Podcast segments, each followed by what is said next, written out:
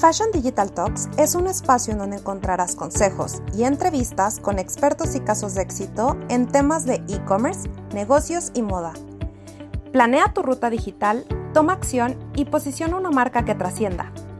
Siempre a la moda.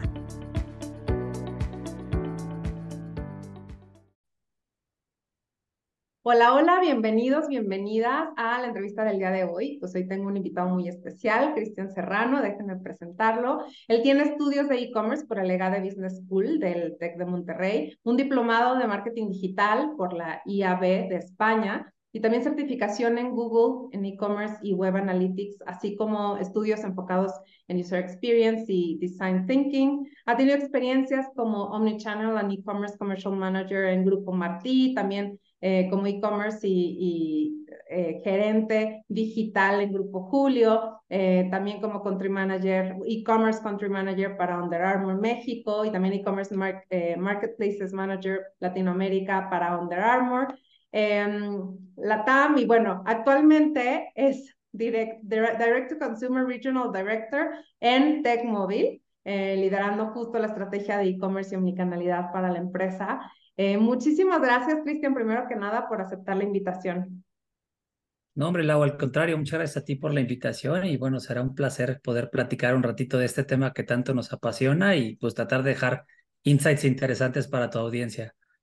Y sí, la verdad es que, digo, has, tenido muchísima experiencia, digo, como líder también en grandes marcas como Martí, Julio, eh, ahora Tecmóvil, ¿no? Y me gustaría empezar hablando de liderazgo.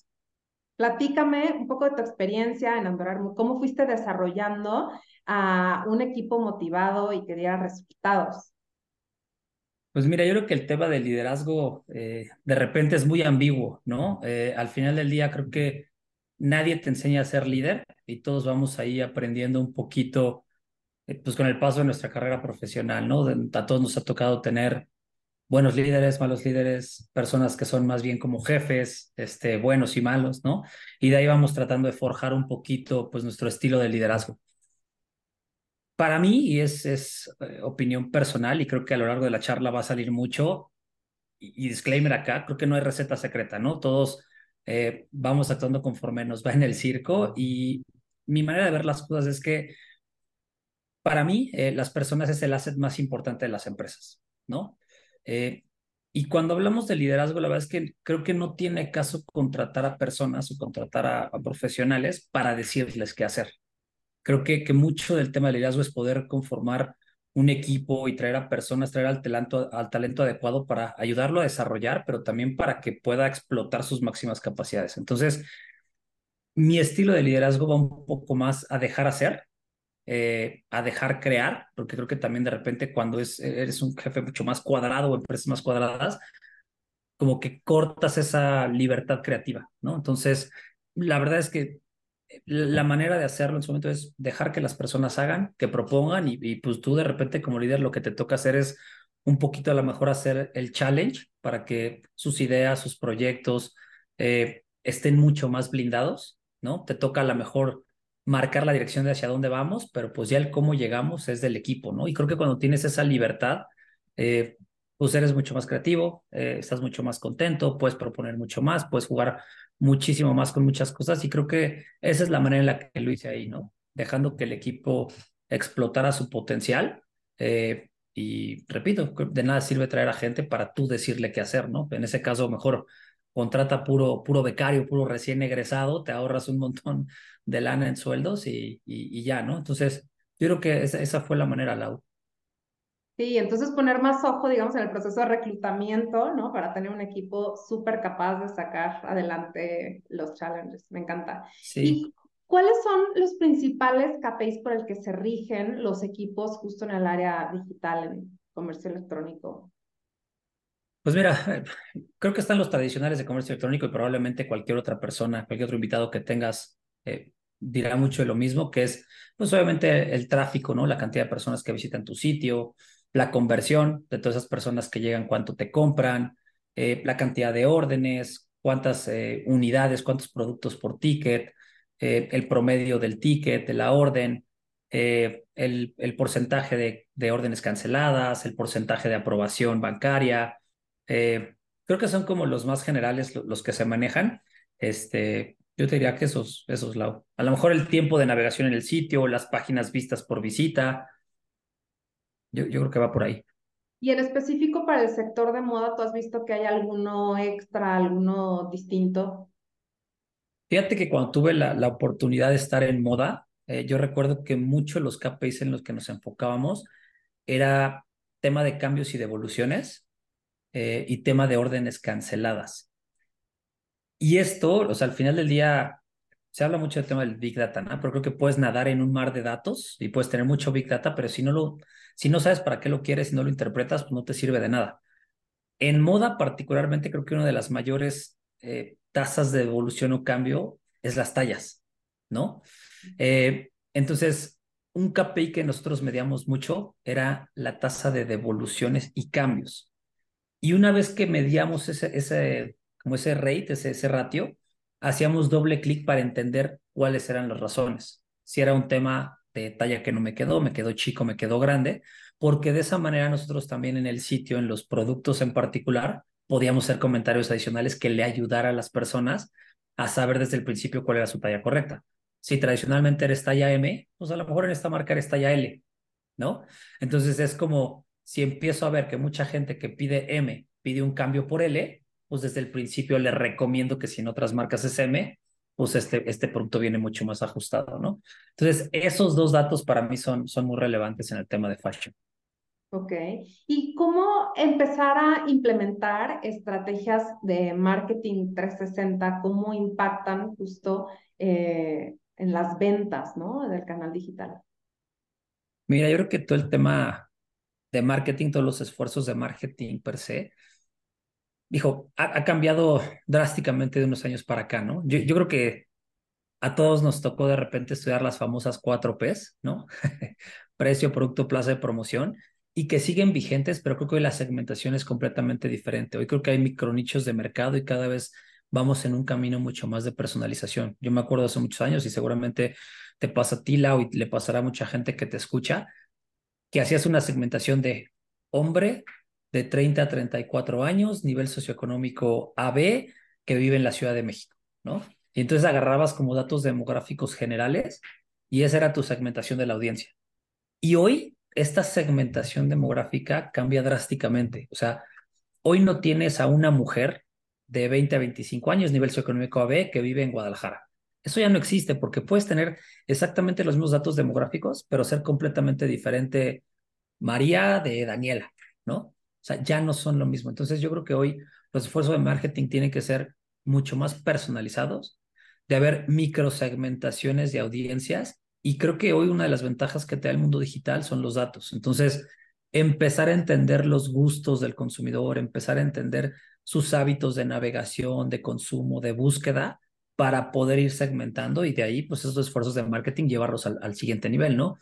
Ejemplo puntual, de nada me sirve a lo mejor si yo tengo una base de, de usuarios de un millón de personas, pues a un millón de personas mandarles una revista a su casa, ¿no? Como esfuerzo de marketing, un catálogo porque a lo mejor hay mucha gente que ya ni siquiera utiliza nada impreso, ¿no? Entonces, creo que hoy ese tema de marketing 360 es empezar a, una vez más, microsegmentar las audiencias y entender en dónde están los diferentes canales para, para atacarlos, ¿no? Hoy vemos y, y todos somos conscientes que hay un segmento de la población de jóvenes que utilizan muchísimo ya el formato de Instagram Stories, Reels y TikTok, ¿no? Entonces, a ese nicho de edad probablemente ya no lo vas a atacar en Facebook o ya no lo vas a atacar por mail. Entonces creo que estos esfuerzos 360 ya no son igual para todos, sino que al contrario, tienes e, en las manos herramientas 360 que te permite llegar a diferentes segmentos de audiencia. Sí. Y, algo que me gustaría eh, también saber es si tú, o sea, ¿das alguna diferenciación a las estrategias B2B de las B2Cs? O sea, ¿cuáles son como algunos retos principales y diferencias en las estrategias? Híjole, yo, creo que son, son, son muchos, pero a la misma vez no lo son. Y, quiero ahondar para explicar este punto. Al final del día, cuando tú vendes a B2B, estás hablando que es negocio a negocio, ¿no? Eh, en donde el producto es pues por volumen, en mayoreo, en, en diferentes conceptos, ¿no? Pero al final del día, el comprador de esa, de esa empresa, quien está detrás de esa orden de compra, sigue siendo una persona a quien tienes que atacar. Entonces, es curioso porque la gestión del proceso es diferente, simplemente por el hecho de que vas a una empresa, sin embargo, detrás hay una persona. Entonces, por eso hablo de que hay, hay diferencias en el proceso, hay diferencias en la manera de gestionar o preparar esa venta o esa comunicación, pero al final del día nunca olvidar que detrás hay una persona. Y creo que nos pasa mucho como empresas que cometemos el error eh, de no pensar en el cliente. O sea, de, unos años para acá está muy de moda y está muy en boga este tema de customer centric, ¿no? Customer centricity. Y entonces todas las empresas somos orientadas al consumidor. Pero de repente quieres hacer una devolución y es un dolor de cabeza hacer una devolución porque pues el proceso de la empresa es mucho más fácil si se lo hacen difícil al consumidor. Entonces, e, esos creo que son los retos principales, ¿no? ¿Cómo, cómo hacer que ya sea B2B o B2C, que tu experiencia completa sea lo más frictionless posible. Sí. Ahorita vamos a hablar un poquito más de este concepto que mencionas de, de frictionless, ¿no? Y, y, justo algo que me gustaría, y ahorita tocando el, el, el tema B2B, B2C, y al final también eh, e, el, el, proceso interno, ¿no? O sea, algo que me gustaría saber es, obviamente hay varias etapas de la transformación digital que llamamos, ¿no? Y eh, justo hace poco hablaba con otro experto de este cambio en la mentalidad, ¿no? Este, e, e, en el proceso de cambio para los líderes, para los integrantes de los equipos, ¿no? ¿Cuál consideras tú que es la mejor forma de acompañarlos en este proceso que es inminente para eh, la transformación digital?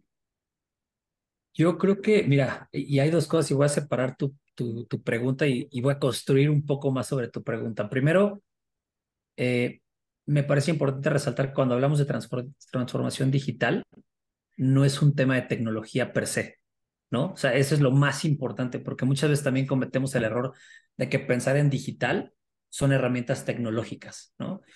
Eh, cada que yo tengo la oportunidad y la fortuna de ser invitado a espacios como este, a conferencias o a dar clases, normalmente en, mis presentaciones pongo un quote, ¿no? Que es estrategia antes que tecnología. Y creo que eso va mucho de la mano en un proceso de transformación digital. No es un tema de herramientas tecnológicas, es un tema de mindset, es un tema de la estrategia. Y va acompañado de varias etapas. Tampoco es que suceda de la noche a la mañana, porque al final del día tienes que impactar la manera de hacer las cosas de una empresa desde hace mucho tiempo, lo cual implica quitarte vicios, eh, transformar procesos, eh, cambiar la mentalidad de las personas. Hace algunos años, y todavía de repente pasa, escuchábamos mucho en las empresas esta batalla interna entre el mundo físico y el mundo digital, ¿no? Eh, desde un tema de gestión de inventarios, desde un tema de, no es que es mi cliente este, de las tiendas físicas, eh, no te puedo pasar su información porque es el cliente de digital. Y, y, y, no manches, o sea, es, es left pocket o right pocket. O sea, al final del día prefiero que me compren mi tienda física o me compren mi tienda online, pero que no le compre la competencia. Entonces, eh, creo que, una vez más, eh, el tema de la transformación digital es, un, es, un, es una carrera de distancia, no de velocidad, ¿no? Eh, en donde implica personas y procesos principalmente. A nivel personas, me parece que el, el reto más grande es cómo la organización permea desde los líderes la importancia de hacer esa transformación y sobre todo en un tema de explicar el por qué. Y algo que, me ha tocado experimentar cuando he, tenido que liderar este tipo de transformaciones en las empresas es, o algo que me ha ayudado mucho es, de qué manera ayudas a tus áreas crossfuncionales a entender la importancia de esa transformación. Nos pasa mucho de repente las personas que lideramos áreas digitales marketing, etcétera, que utilizamos lenguajes que de entrada son súper pochos, ¿no? O sea, el tema de marketing, el tema digital es Spanglish 100%, ¿no? Y de repente hablamos en nuestro propio idioma, en nuestro propio lenguaje, y, y se nos hace tan normal porque es el día a día que asumimos que las otras personas van a entender lo que les estamos diciendo, ¿no? Y un mal del mexicano y del latino es que nos da cosa preguntar, ¿no? O sea, si pregunto van a decir que no entendí. Entonces, algo que me ha servido mucho es una manera como de evangelizar a las áreas crossfuncionales y tratar de explicarles con manzanitas qué significa transformación digital, cuál es su rol tan importante en ese proceso, por qué necesitamos de su apoyo y que al final del día entendamos que esa transformación digital no va para un área que es comercio electrónico o marketing digital. Es una evolución de la empresa completa con un beneficio para todos. Y cuando hablo de procesos es ejemplificar que va a ser mucho más sencillo automatizar y conectar cosas con un outcome en lugar de tener a tres personas haciendo un proceso manual de retrabajo de muchas cosas, ¿no? Eh, y en esa evangelización, ese proceso, creo que es, es la manera de hacerlo, ¿no? De, de, entender que es un tema de mindset primero, que es un tema estratégico de la compañía de cara hacia dónde vamos y que los líderes sean capaces de explicar a dónde vamos y por qué es necesario dar ese paso. Y tercero, pues es un tema de adopción, ¿no? O sea, tienes que estar constantemente empujando a las personas para explicarles el por qué es importante. Y hay que entender que somos personas y absolutamente todos lo diferente, el cambio nos da miedo, sentimos cierto rechazo de inmediato. Entonces, cuando hablas de una transformación digital en una empresa, son cambios gigantescos que implican muchas cosas y por eso la evangelización, la comunicación es sumamente importante. Eh, y, y una vez más, ser capaces de explicar el beneficio de dar esos pasos como empresa. Yo creo que, que tratando de resumirlo, porque es un tema muy complicado y muy complejo, mi manera de verlo es, es esa, ¿no? Sí, o sea, como un poco eh, racionalizar esta ceguera de autor, a veces, ¿no? Que tenemos, y, también el tema de, de, comunicación, o sea, que yo siempre digo que la comunicación es de dos vías, no es solo el cómo lo dices, sino el cómo lo recibe la otra persona, ¿no? Entonces, como que genera esta empatía. Sí, debe ser un, un, tema también eh, de, de tratar con pincitas. Y en esta transformación hay otra figura que también figura, ¿no? Que es el cliente. ¿Cómo involucrar también al cliente en este cambio? Yo creo que al final del día es un tema, funciona relativamente igual, ¿no? Es un tema de adopción, es un tema de estar explicando constantemente y comunicando el por qué hacer este cambio. Y, y vamos a remontarnos un poquito a, a algo que todos vivimos, ¿no? Las tarjetas de crédito. Yo me acuerdo mucho cómo antes de que las tarjetas de crédito tuvieran chip, crédito o débito. Llegabas a la máquina, pasabas tu tarjeta, te pedían tu identificación y firmabas, ¿no? Esa era un, o sea, era la, la forma de hacer las cosas. Y llegó una transformación digital después, en donde era a través de un chip que metías y ya no tenías que firmar, ya tenías que meter tu NIP en, en, en la terminal, ¿no? Y fue un proceso que tomó mucho tiempo y que todos los negocios y que todos los bancos estuvieron comunicando constantemente. Ya no firmes, ahora tu firma es digital. Y fue un proceso relativamente largo para que tú como usuario entendieras que tenías que hacer ahora tu NIP, ¿no? Y fue un proceso de pasos, ¿no? Antes te pedía pasabas tu tarjeta, te pedían tu IFE y te pedían que firmaras. Ahora, metías tu tarjeta, te pedían tu IFE y te metían tu NIP. Después eliminaron ya pedirte la IFE, ¿no? O la INE ya solamente metes tu tarjeta y metes tu NIP. Y hoy está viendo una última transformación que empieza a ser cada vez más relevante, que es nada más de proximidad, ¿no? Con NFC, agarras tu tarjeta, la acercas y ya ni siquiera metes tu NIP. Y hay mucha gente que le da miedo hacer eso porque dice, no, no estoy metiendo mi NIP, no tiene seguridad y entonces me van a clonar mi tarjeta, ¿no? Pero creo que es un ejemplo muy tangible de cómo la transformación de algo de cara a un usuario esa base de comunicación, comunicación, comunicación. Hoy, cuando alguien tiene la oportunidad de viajar, por ejemplo, en Estados Unidos, ya no te dan tickets, ya todos tus tickets te los mandan por correo. Y ya es súper normal allá. Al principio había como un rechazo de decir, oye, ¿por qué te voy a dar mi correo? Hoy se entiende que es para que te manden tu ticket y evitar tema de impresión innecesaria, etcétera. Hay algunos comercios en México que lo empiezan a aplicar, que me vengan a la mente mucho los retailers grandes, por ejemplo, Liverpool, ya no te imprime ticket, este, te lo manda por correo, te da la opción, ¿no? Pues ya también hay mucha gente que dice, pues ya para qué quiero el ticket, porque me lo van a dar, lo voy a hacer bolita y lo voy a tirar a la basura, ¿no? Entonces, creo que son ejemplos muy claros de cómo estas transformaciones de cara al cliente o al usuario eh, han sucedido. Es comunicación, comunicación, comunicación y más comunicación, ¿no? Sí, sí, sí. Sí, otro ejemplo que me viene a la mente es Decathlon, pero ahí también lo ligan mucho al, bueno, si hay una posible devolución, para nosotros es más sencillo buscarte, ¿no? O sea, como en una base de datos. Y entonces te explican incluso los beneficios que tienes tú como usuario, ¿no? De, y que justo le diste, le diste al clavo, te explican, o sea, es comunicación, ¿no? Este, y bueno, el caso de Decathlon es una locura, es una maravilla, porque además, justo al pedirte eso logran eh, tener un solo cliente, tanto físico como digital, o sea, llevan el tema de omnicanalidad al siguiente nivel, es que lo hacen muy bien. Sí, sí, sí, sí, bueno, hay que, hay que ir bien, hay que ir estando también muy, muy conscientes como consumidores, ¿no? De qué es lo que nos 100% experiencias en las diferentes empresas. Y sobre todo cuando tenemos estos roles, ¿eh? Perdón que te interrumpa, pero... Sobre todo, claro. Cuando estás en estos perfiles, o sea, cuando eres una persona que está liderando un área digital, un área de marketing digital, este tipo de temas, o sea, a mí me pasa mucho. Yo voy a un centro comercial y me la paso viendo todo, ¿no? O sea, voy a ver la experiencia de compra, cómo me atienden, cómo me cobran, qué me dicen. Y de repente encuentras cosas que están padrísimas y que puedes voltar y aplicarlas tú o replicarlas en tu propio negocio, ¿no? Entonces, también te empiezas a convertir en, en, pues, en un observador de todas estas experiencias. Sí. Un hunter de tendencias de Sí, sí, sí. Ok, y, y, también me gustaría saber, o sea, si tú pudieras em, mencionar, ¿no? Los principales retos también de dirigir un canal de comercio electrónico, ¿cuáles, cuáles serían? ¿Cuáles mencionarías?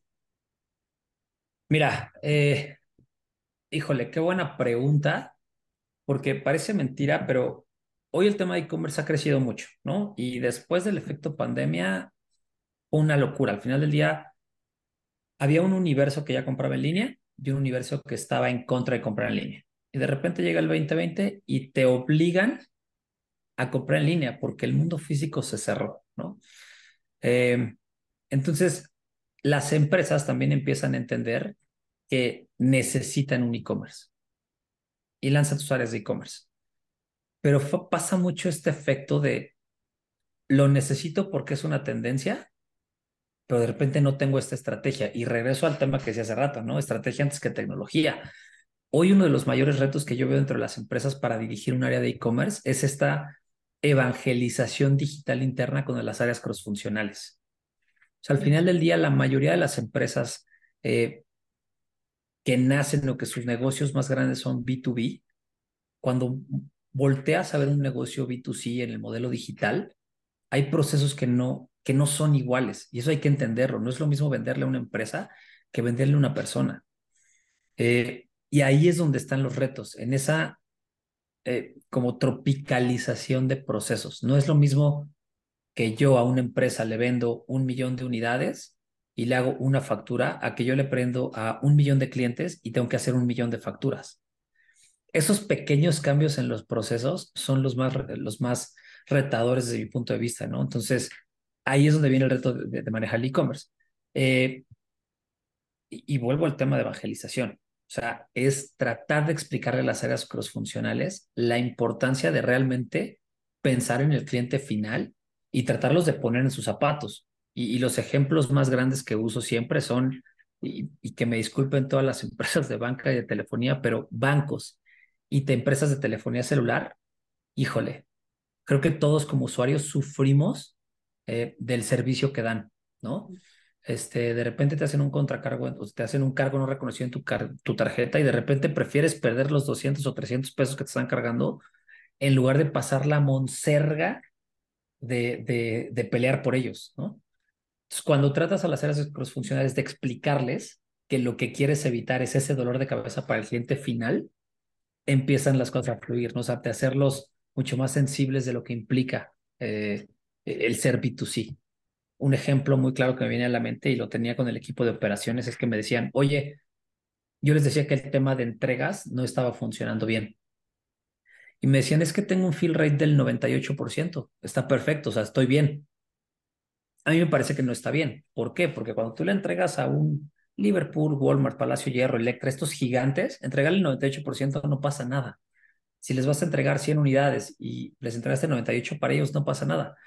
Pero si de este lado, a cliente final, eh, a 100 personas, 2% no le entregaste, quiere decir que este 2% no recibió nada y su experiencia fue horrible. ¿no? O sea, no es que a una persona, a una sola persona le faltaste dos, sino que a dos les entregaste cero.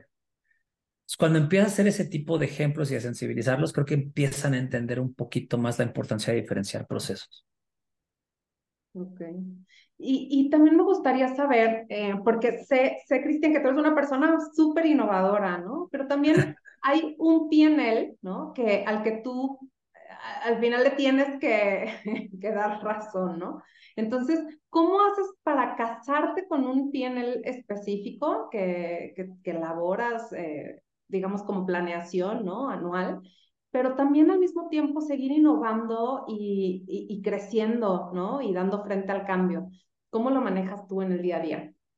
Mira, yo creo que le acabas de dar un punto súper importante de PNL, que es la rentabilidad del negocio. Eh, yo creo que hoy muchas de las empresas de e-commerce acaban no siendo tan rentables como se esperaría o incluso perdiendo dinero, ¿no? Pero muchas empresas lo mantienen porque tienes que estar en e-commerce, si no pierdes una parte del mercado y de, de la venta muy importante. Y más en un año como este tan complejo, en donde hay recesión económica, contracción, incertidumbre, la gente está cuidando su lana. ¿Cómo lo hacemos nosotros? La verdad es que tratar de hacer un riesgo controlado. O sea, la manera en la que yo lo manejo es que hay una partida dentro de mi PNL desde el principio del año que está pensada en innovación y que está pensada en, en poder asignar cierto presupuesto, entre comillas, a pérdida, ¿no? Eh, claramente mi CFO me asesina, ¿no? Con este tipo de statements, pero al final del día, si no tratas de hacer algo diferente, tu resultado siempre va a ser el mismo, ¿no? Eh, y la manera de tratar de darle la vuelta es que imagínate que tienes 10 iniciativas que nunca has hecho y nueve te salieron mal y perdiste lana, ¿no? Pero el riesgo es controlado porque ya lo traías estimado. Pero en la 10, la sacas del estadio y, y se convierte en un game changer que absorbe las otras nueve eh, iniciativas fallidas y te permite ser rentable. Entonces, por eso, sí, como lo dijiste, no soy una persona eh, muy inquieta y muy curiosa por lo que está pasando y por tratar de sorprender al cliente final, por tratar de subirte a tendencia, por tratar de entender cómo funcionan muchas cosas. Y cuando le pegas a una de esas cosas, pues la verdad es que sí, sí te mueve la aguja de los resultados. Entonces, la manera de hacerlo, Lau, tratando y regresando y tratando de resumir la respuesta a tu pregunta, es que desde el principio en el PNL, tener una partida con un riesgo controlado eh, en temas de innovación y, y, y, pues pruebas, ¿no? De testeo. Al final del día creo que la industria digital y más en este tema de comercio electrónico, una parte de tu negocio tiene que estar pensando en el hoy, dando los resultados, dando la venta y haciendo que todo funcione. Y otra parte de tu negocio tiene que estar pensando en el futuro, ¿no? O sea, e-, e-commerce es un proyecto que nunca va a estar listo. E-commerce eh, es un proyecto que se va a estar trabajando, pero que siempre se va a ir actualizando, renovando, innovando de acuerdo a lo que esté sucediendo en temas de innovaciones tecnológicas y por otro lado a lo que esté dictando el consumidor, ¿no? Y el consumidor siempre va un paso adelante de nosotros. Y, y creo que esto que mencionas deberíamos adaptarlo a todas las áreas de, todos los negocios. Sí, sí. Un pie en el hoy y un pie en el mañana. Me encanta la frase este, que mencionas. Y, y justo es la siguiente pregunta que me gustaría hacerte. O sea, tú hablas de que eres una persona muy curiosa, muy activa, ¿no? Pero también te haces llamar un consumer experience freak, ¿no? Sí. Que, que, me encanta además el término porque digo, sí, o sea, e, esto de, de, eh, de concentrarte o enfocarte, ¿no? En esta experiencia. Cuéntame cuál es el día a día, ¿no? ¿Qué es lo que, lo que haces como customer experience freak? Mira, ese, ese, como ese statement, como ese, ese tema que yo me pongo es porque justo siento que el objetivo de todo es darle al cliente final una experiencia agradable de lo que esté, en lo que sea. ¿Por qué? Porque pienso que cómo me gustaría a mí recibir la experiencia de compra, recibir una experiencia de reembolso, una experiencia de evolución, una experiencia de cambio de producto. ¿Cómo me gustaría a mí que me lo dieran? Y me pongo en los zapatos de esa persona. Eso por un lado. Por otro lado, eh, el tema de cómo, cómo haces e-, en un mundo hoy tan globalizado y tan competido para poder ganar la lealtad de una persona, ¿no? Eh, entonces, la verdad es que nosotros como lo manejamos es tratar de mejorar o, una obsesión por mejorar las malas experiencias de los clientes. Básicamente, si tuviera que poner una definición, es eso, una obsesión por mejorar las experiencias de los clientes. Y me pasa mucho, por ejemplo, desde un tema de la perfección no existe. No hay manera de ser perfecto. Si por más que hagamos esfuerzos, va a haber un cliente eh, al que le quedemos mal, al que su experiencia de compra sea mala, ¿no? Al que le toque la tormenta perfecta y le toque justo el que no le llegó el producto, el que se perdió, el que le cargaron doble en su tarjeta, el que se tardaron dos días en contestarle el correo. Siempre va a suceder. Pero sí lo que hacemos es enfocarnos en ese tipo de KPIs. O sea, creo que, creo que al, pensar en un tema de Customer Experience Freak es cómo nos enfocamos en los KPIs negativos para darles la vuelta. Pasa mucho también que como negocios nos enfocamos en KPIs de ventas, ¿no? Es decir, el objetivo de este año es crecer 10% las ventas. Mi manera de ver las cosas es que las ventas son la consecuencia, no son un objetivo. Las ventas son la consecuencia de todo lo que hagas de este lado. Entonces, ¿cuál es mi objetivo? Reducir la tasa de cancelaciones, reducir la tasa de reembolsos, mejorar el tiempo de entrega, eh, mejorar el, el, el NPS de, de los clientes. Y con la suma de todos estos, el impacto se va a ver en un incremento de ventas. Porque si yo te bajo la cancelación de órdenes, automáticamente las ventas van a subir. Entonces, eh, este tema de Customer Experience Freak es estar viendo constantemente al consumidor, estar escuchando qué pasa, estar escuchando sus quejas.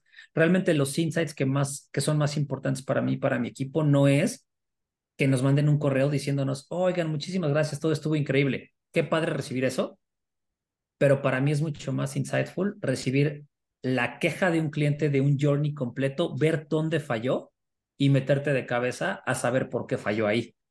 Porque probablemente como él hay otros 10, 15, 20, 30, 100, ¿no? Y si mejoras eso, a todos esos también le estás mejorando la experiencia. Entonces, yo creo que va por ahí como la definición o el día a día de este concepto de Customer Experience Free Cloud.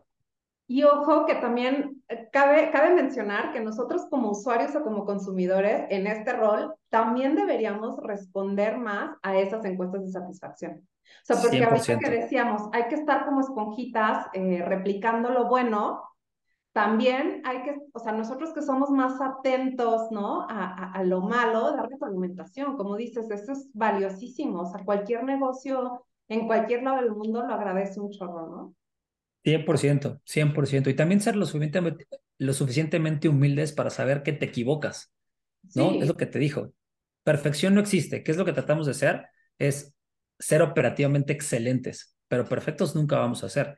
Y, y me llama mucho la atención porque de repente me llegan quejas, no sé, me encuentran en LinkedIn o llegan a mí de alguna manera por redes sociales personales, este, y, me ponen su queja porque no le contestan el call center, porque no le responden el mail, porque lo que sea, ¿no?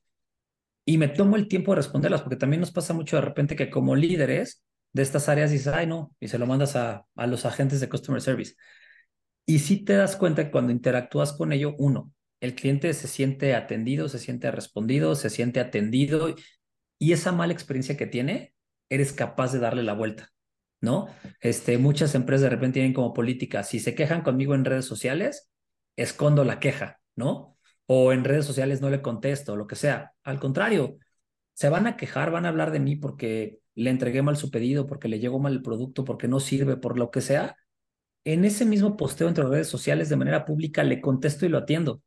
Porque probablemente, como lo decía, otros 10 van a tener la misma duda y probablemente ahí en esa explicación van a entender los pasos para la solución y van a ver sobre todo, pues que les estás, que los estás atendiendo y le estás resolviendo, ¿no? Entonces, ese tema de cómo las cosas negativas les das la vuelta para que, para que sean positivas, ¿no? Claro. Sí, y, hablas, bueno, de, varios temas, incluyendo también la, la, lealtad, ¿no? De los clientes actuales, o sea, no solo cerrarlo en la venta, sino en esta postventa, que al final lo que tú quieres es que ojalá el cliente, eh, después de la experiencia haya sido positiva o negativa, pero después de que ya lo atendiste, resolviste, regrese. Entonces, así eh, es. Qué, qué, importante eso. Y justo, eh, ¿qué estrategias te han funcionado para reducir esta fricción en la experiencia? Porque hablabas hace rato, ¿no? De, de, la cero fricción, ¿no? O frictionless. Eh, cuéntanos un poco cómo se llega a este concepto, si es que existe la cero fricción. Híjole, yo, creo que no existe la cero fricción, es más bien cómo haces menos fricción para el cliente, ¿no? Eh, y regreso a un tema de lo que hablaba organizacionalmente.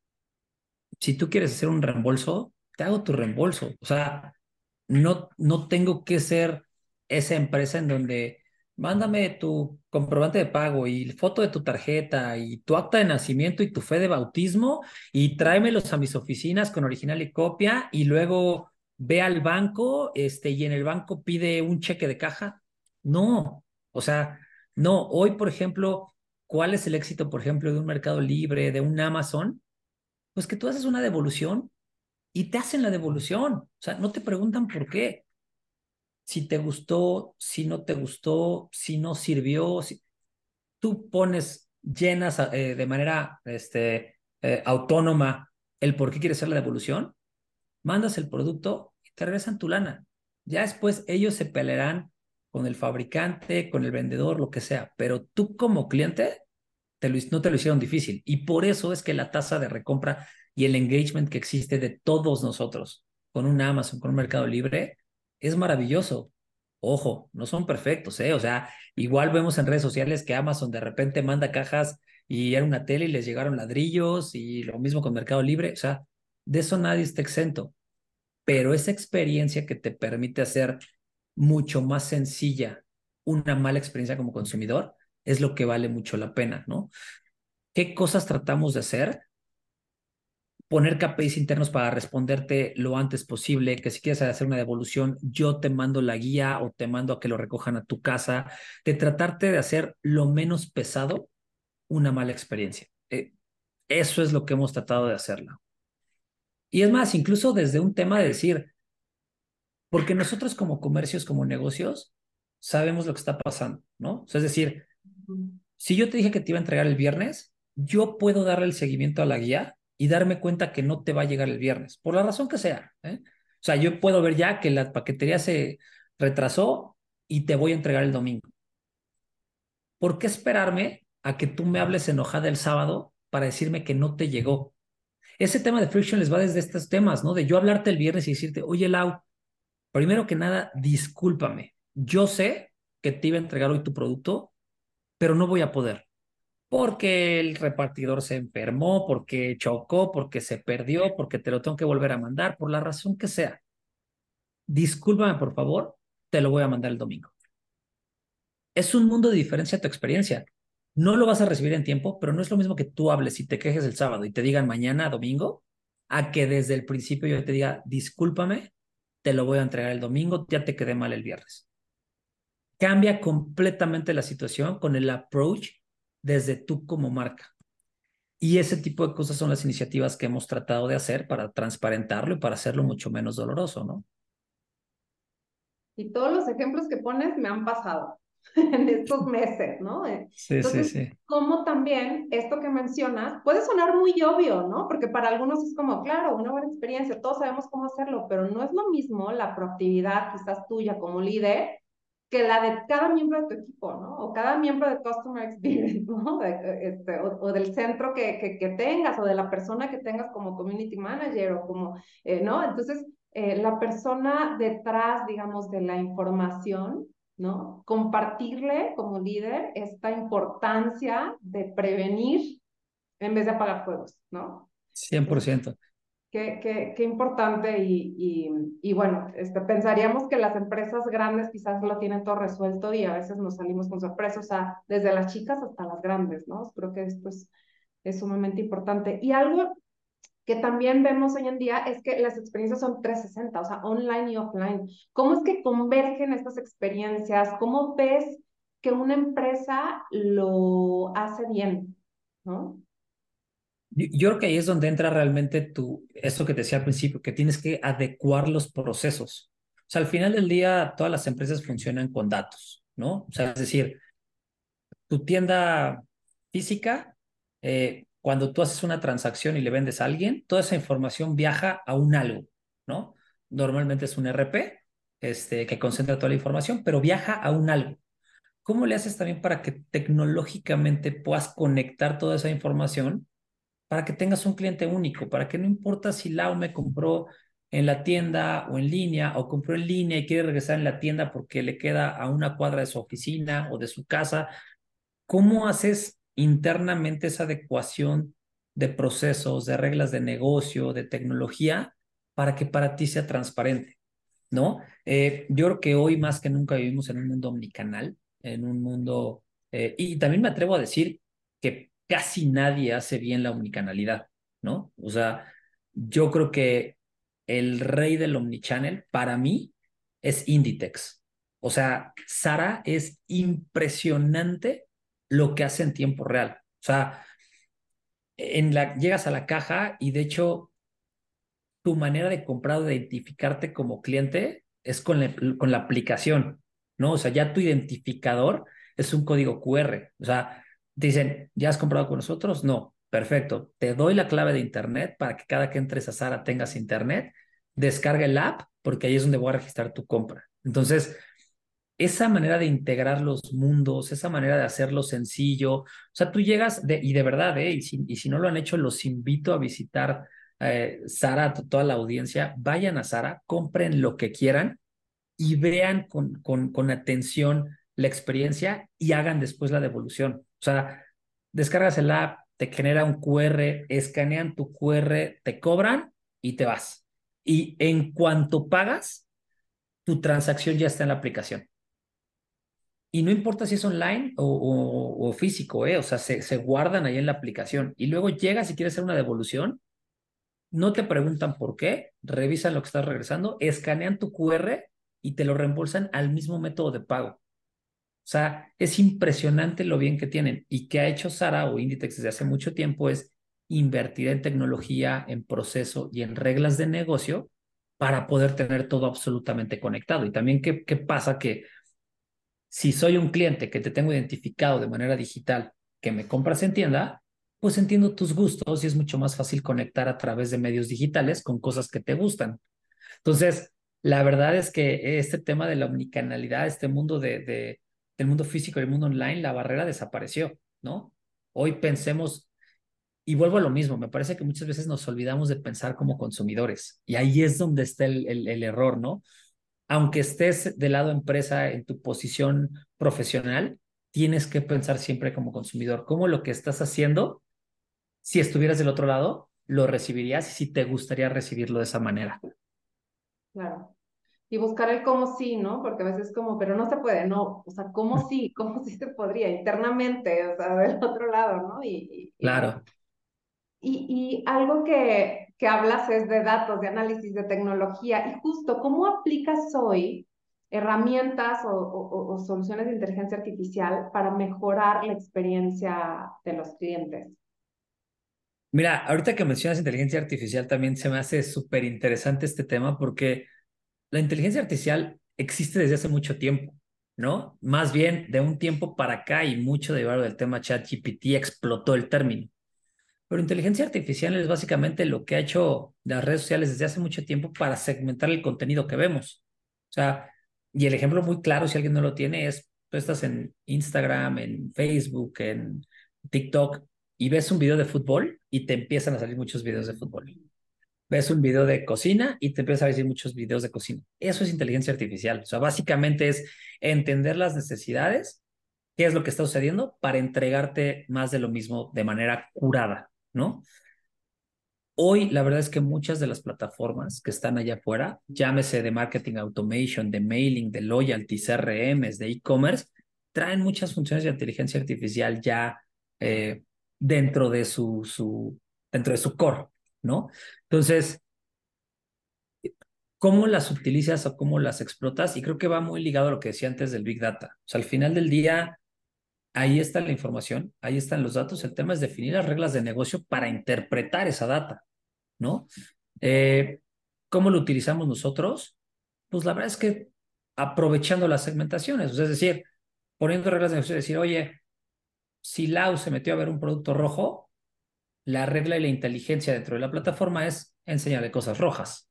O sea, desde cosas tan básicas como eso, ¿no? Como tratar de curar el contenido y la información que hay para lo que a ti te gusta. Y esto va muy ligado a lo que hablaba al principio, ¿no? Temas de enfoques de marketing, microsegmentaciones, microaudiencias, nichos de consumidores, etcétera. Entonces, pues así es como lo estamos usando, por lo menos en este momento, Lau. Sí, sí, sí, como persona, o sea, un poco también personalizando, ¿no? Esta experiencia. Exacto. ¿Y cuáles identificas tú que sean como las principales herramientas para comercializar eh, o, generar, ¿no? Conversión en, en, negocios B2B versus negocios B2C? Híjole, qué buena, qué buena pregunta. Este, pues las principales herramientas que yo alcanzo a ver, y, y a ver, una vez más lo dije al principio, no hay receta secreta y no hay verdades absolutas, ¿no? Al final del día, por ejemplo, hoy, hoy que he tenido la oportunidad de estar en diferentes industrias, no es lo mismo moda que deporte que tecnología, ¿no? O sea, son estrategias completamente diferentes, aunque al final del día es e-commerce y es direct to consumer y lo que tú quieras, son mundos completamente diferentes desde un tema de engagement, desde un tema de esfuerzos, desde un tema de, de inversiones, o sea, tamaños de empresas. La verdad es que varía mucho. Herramientas me parece que es basado en data, en dónde está tu audiencia. Más que la herramienta es dónde está, ¿no? O sea, ejemplo, y, y, y es como muy general, ¿eh? Pero si tu audiencia está entre los 45 años y los 50 años, probablemente el canal más efectivo es Facebook. Y es como de meme, ¿eh? Porque no es que ya mis tías son las que están en Facebook. Pues sí, o sea, al final es un tema de segmentación. Tu segmentación de audiencia son 15, 20, TikTok es el canal. O sea, más que las herramientas, tienes que entender quién es tu consumidor para saber en dónde está y entonces las herramientas para esas audiencias son las que tienes que utilizar. Claro. Y, por ejemplo, en temas de, ahora, de, mercado, ¿no? ¿Cuál es la diferencia o reto de operar un e-commerce también en diferentes regiones de forma simultánea? Hijo, este está súper interesante, eh, Lau. Este, la vez que he tenido la oportunidad de trabajar solamente a nivel local, solamente a nivel LATAM y ahorita a nivel continente, ¿no? O sea, ahorita en, en, en TechMóvil tenemos operaciones eh, de e-commerce y direct to consumer en Canadá, en Estados Unidos, en México, en Perú, en Colombia, en Chile, simultáneas. Y empiezas a ver las diferenciaciones de diferentes cosas, ¿eh? desde un tema de madurez de la industria digital, por ejemplo, no es lo mismo Estados Unidos que México. ¿Por qué? Porque en Estados Unidos el consumidor lleva utilizando e-commerce desde hace mucho más tiempo, ¿no? Y simplemente para que te des una idea, el 25, o sea, hay una tasa de, de, de evoluciones del 25%. O sea, y en México, pues no es de ese, de ese tamaño, ¿no? Entonces, desde un tema de gestión de PNL en una región diferente, porque hay conceptos que pesan mucho más, como las devoluciones y sale más caro. Los retos son importantes, es entender y tratar de aterrizar en cada país eh, las tendencias y las formas de operar el negocio, ¿no? Ejemplo, México pasa mucho el tema de fraude y contracargos, ¿no? En Chile no existe porque todo lo procesa la misma institución bancaria. Entonces, e, estas pequeñas diferencias que vas aprendiendo mientras estás operando en los diferentes territorios son bien interesantes. ¿Cuáles son los retos? Volvemos al tema de personalización, que las reglas de negocio para cada región o cada país son diferentes y tienes que ser capaz internamente de con las áreas funcionales definir y tropicalizar esos procesos corporativos para que funcionen diferente en cada país, ¿no?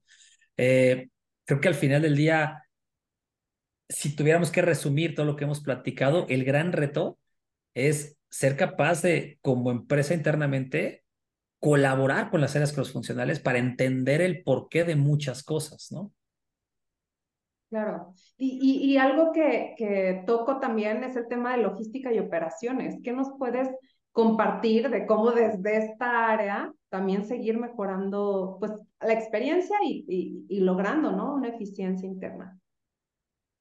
Yo, yo creo que es clave porque, mira, y, y, y pensemos en una especie como de, como de viaje, ¿no? Como de un journey, como de un funnel. Yo como consumidor ya le dediqué mi tiempo a navegar el sitio. Ya elegí un producto, ya lo subí al carrito, ya pagué, ya te di mi dinero. O sea, ya hice todo esto.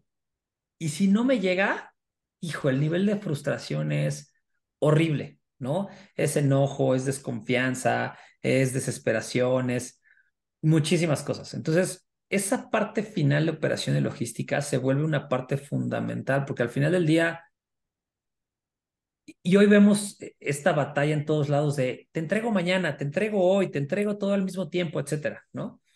Eh, yo creo que el tema más importante del comercio electrónico es no quedarle mal al cliente. Si yo te digo que para entregarte tu producto me voy a tardar 30 días y tú me compras, tú estás consciente que vas a esperar 30 días.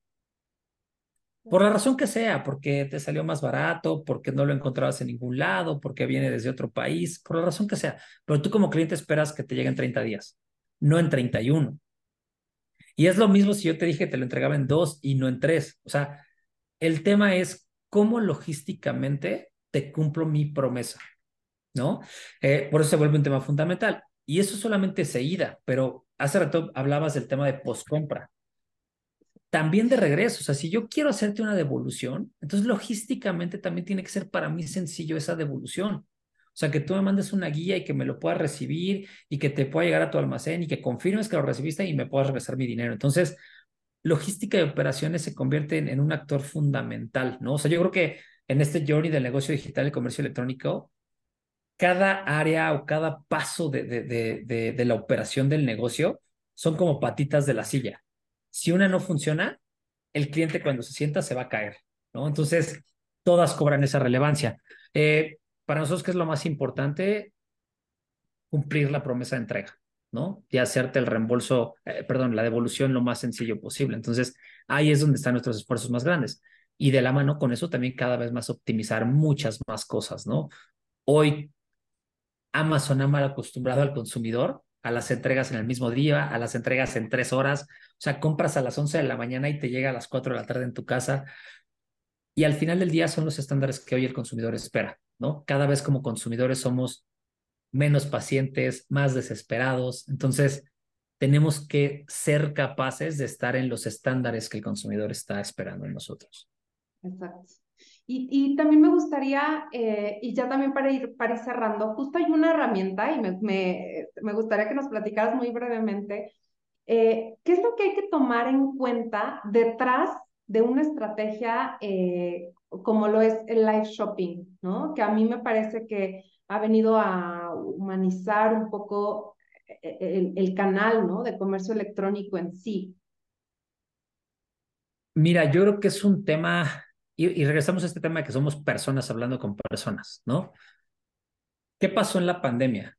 Eh, ese, creo que para todos se nos hizo muy, dábamos por sentado la interacción personal, y en la pandemia lo empezamos a extrañar, ¿no? Este, había amigos que no veías desde hace mucho tiempo, llegó la pandemia, entonces ya hacías Zoom todos los viernes este, con esos amigos que tenía mucho tiempo que no veías. Y eso es porque al final somos personas y estamos hechas para el contacto humano. ¿Qué pasa con el tema de live shopping? Me parece que es una forma de humanizar la interacción digital, ¿no? Eh, y cuando lo hablas a nivel comercial, eh, pensemos mucho en este tema de que, o en esta frase, ¿no? De que el producto correcto, al precio correcto, en el lugar correcto. Y yo le agregaría justo a través de la persona correcta. Y es esa manera de entregar el mensaje. Para mí este concepto de live shopping es lo que eran antes los infomerciales 3.0, ¿no? O sea, los infomerciales con asteroides, o sea, eh, con esteroides, perdón. Es, es, es esta forma de de humanizar la interacción digital y de tener a alguien del otro lado de la persona que te está escuchando y que te está hablando y que te permite presentar en un comercio digital o en un comercio online el producto de manera diferente. Entonces, eh, es una tendencia que tomó muchísima relevancia en Asia, eh, que fue un boom en, un momento a nivel global y que se ha ralentizado en algunas eh, regiones. Europa empezó a bajar el rush, en Estados Unidos no impactó como pensamos que iba a impactar, pero en Latinoamérica está siendo muy, muy, muy relevante, ¿no? Y para mí el tema más importante es conectar con las audiencias. O sea, realmente es tener una persona del otro lado de la cámara que te permita generar ese engagement con la marca al mismo tiempo que estás comercializando algo. Y ojo, porque también podemos cometer el error de que live shopping digan que el objetivo es vender. Creo que hoy otra vez una herramienta como el live shopping lo que te permite es tener diferentes objetivos para cada evento. Por ejemplo, eh, puede ser nada más de comunicación. O sea, puedo hacer un live shopping para darle credibilidad al lanzamiento de una promoción. Y está bien que venda algo durante el live shopping, pero el objetivo es que toda la gente conozca de pe a pa cómo funciona la promoción. Pensemos, las promociones del mundial, ¿no? Que son, todas las marcas meten promociones del mundial y son tres hojas de condiciones y de letras chiquitas. Hago una sesión de live shopping para presentar mi promoción y respondo preguntas en vivo. ¿No? Entonces, ese tipo de cosas creo que es, es, la manera de darle la vuelta a una herramienta tan poderosa hoy como live shopping. Es una interacción personal a través de un medio digital que puede tener diferentes objetivos, no solo la venta, ¿no? Entonces, este, pero me parece que es algo muy relevante, que es algo nuevo y que al final del día también está, va muy alineado con las audiencias. Hoy si tú ves cuál es el contenido que más se consume en redes sociales, es video. Sí. Instagram, Facebook, TikTok, fíjate, ya haces scroll en el, en el, en el feed y lo que más a ver son videos, ya prácticamente no hay posteos eh, estáticos o texto, ¿no? Entonces, a partir de esos, eh, es que live shopping cobra mucha relevancia, porque hoy lo que la gente quiere ver es contenido en video. Claro. ¿Y hay alguna otra tendencia que crees que debamos considerar eh, que, que hoy esté transformando justo los negocios digitales? Pues mira, yo creo que viene mucho este tema desde hace algunos años y como que no ha terminado de, explotar o agarrar fuerza, pero creo que este concepto como del metaverso, eh, yo creo que no está muerto, es algo que todavía va a seguirse trabajando y hay segmentos y nichos de audiencia que ya están trabajando muy fuerte, ¿no? O sea, lo que pasa, por ejemplo, en Roblox o en Fortnite con empresas como Nike, como Vans, eh, ves empresas como Gucci, eh, haciendo esfuerzos bien interesantes en, estas, en estos eh, universos paralelos, este, y que son todavía relativamente nuevos, ¿no? O sea, que, siguen entendiendo las marcas cómo funcionan para generar ese engagement y cuál es el objetivo de tenerlos. Entonces, creo que el metaverso no está muerto. Creo que este concepto de los NFTs eh, va a volver a despegar en algún momento. y el tema de las criptomonedas. O sea, al final del día, todo este tema de evolución digital y entendiendo que en algún momento vienen cambios generacionales de consumidores, eh, en algún momento van a ser muy relevantes. Y creo que cuando estás al frente de este tipo de, comercios digitales o, de, de, áreas de negocio digitales que van en constante evolución e innovación, tienes que entender cómo funcionan esas cosas, ¿no? Y puede ser que no exploten el día de mañana, pero tienes que saber cómo funcionan, ¿no? Entonces, yo creo que es nada más eh, el, consejo es estar ahí escuchando qué está sucediendo eh, y buscar la manera en algún momento de, de, poder hacer pruebas, ¿no? Claro. ¿Qué crees tú que se necesita para potenciar el e-commerce en México? Yo creo eh, que es un tema de seguir cumpliendo la promesa del consumidor. O sea, al final del día, la gente que se vio obligada a comprar online durante la pandemia porque fue forzada, porque el mundo físico estaba cerrado, lo que se dio cuenta era que era confiable. Entonces, hoy seguramente muchas de esas personas habrá cosas que ya no compran en línea, pero habrá otras que sí, ¿no? O sea, seguramente muchas personas ropa prefieren ir a la tienda para vivir la experiencia, o a lo mejor el súper ya lo compras en línea, haces tu lista semanal, normalmente todos compramos casi lo mismo semana a semana en el súper, eh, ya tienes tu lista, la haces y ya no pierdes tiempo en ir al súper, ¿no? Entonces, creo que es un tema de hábitos, este, eh, que, que, que, pues que la gente va adoptando, ¿no? Entonces, eh, pues, yo, yo, creo que va por ahí la... Ok. ¿Perdón? No, no, o sea, te, te decía, o sea, seguir, seguir cumpliendo esa promesa de entrega y seguir generando confianza en la gente para que el e-commerce siga creciendo. Exacto, este círculo virtuoso, ¿no? El que Sí. Em, ¿Cuáles son tus tres reglas de oro de un, para ser un buen líder, en este caso de digital? Este, mira, yo creo que es lo que te decía, ¿no? Siempre que tengo oportunidad de estar en estos foros, tengo una especie como de, como de mantras, ¿no? El primero es estrategia antes que tecnología, que te la dije hace rato. Eh, la segunda es eh, que no existe receta secreta, ¿no? O sea, hay que probar, probar y volver a probar, ¿no? O sea, el mundo digital cambia y lo que le funcione a un e-commerce no le va a funcionar a otro, ¿no? O sea, si hoy quisiéramos replicar todo igualito a Amazon, no vamos a hacer el próximo Amazon, ¿no? Entonces, eh, no hay receta secreta. Y la tercera eh, es, y es un quote como, como está en inglés, que es, eh, it's always about the team, o sea, las personas.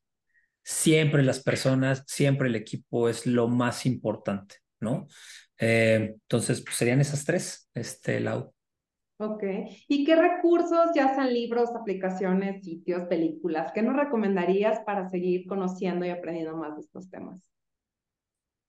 Eh, híjole, este, pues mira, la verdad es que ya hay muchísima información allá afuera. Yo creo que LinkedIn, por ejemplo, en mi caso, es una red que me encanta porque creo que cura muy bien el contenido de lo que te interesa, ¿no? Entonces, es una red que si tienes muy bien perfilado el tipo de perfiles que, que, te interesan, a quién sigues, te arroja contenido muy, muy interesante de, de todo, de un tema en particular, ¿no? Ese es uno.